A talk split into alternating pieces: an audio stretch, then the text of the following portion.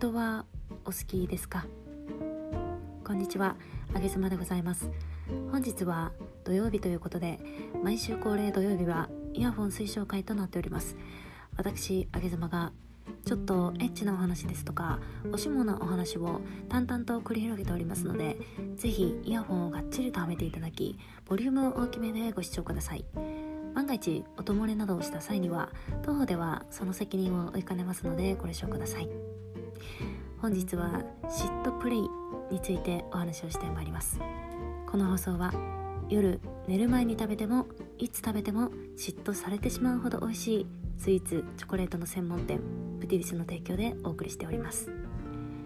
嫉妬プレイとはあえてパートナーに嫉妬を焼かせることで湧いてきた嫉妬心をバネにしプレイを熱く盛り上げるためのツールを言います。注意すべき点はこちらはツールであるために常時嫉妬を焼かせてはならないとされております。あくまでスパイスのように使っていただくことをお勧めいたします。本日はそんな嫉妬プレイについて考察してまいります。いつもと違う少し強引なおせっせを求めている方。今まで見たことのないパートナーを見たい方。愛情を再確認したい方ぜひご視聴ください。まず嫉妬プレイとはどんな方が対象に使えるのでしょうか？一般的には嫉妬心は男性の方が強いとされております。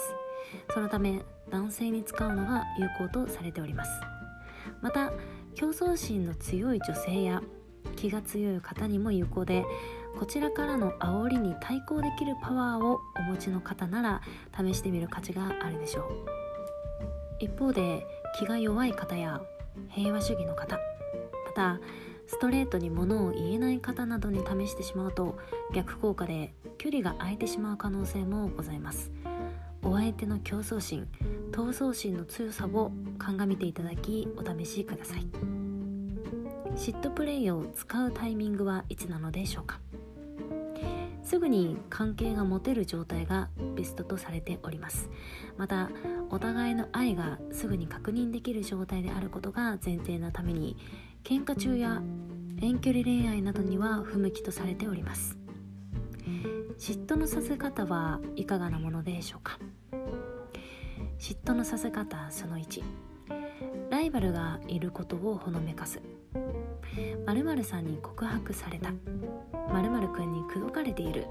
などと自分だけのものでなくなる可能性をほのめかすと興奮します。嫉妬のさせ方その2元彼元カノの話をする。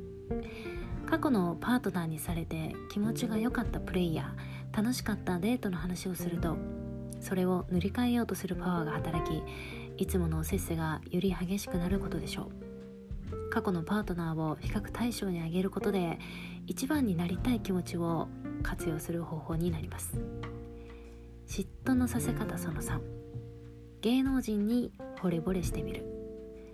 こちらも今すぐ奪える状態であることが前提ですが一緒にテレビを見ながら「この女優さんエロそう」などとつぶやくと闘争心の強い女性は今すぐにでも襲ってくるでしょう。また男性の場合はルックスや性格などの間接的にではなくこの俳優さんエッチの時激しそうなどとストレートに刺激してみましょう。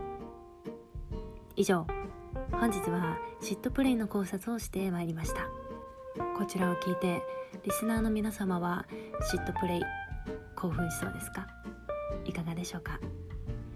私あげ妻はベッドの上で言われたら興奮しますが離れていたらやはり少し嫌かもしれません。あげ妻でした。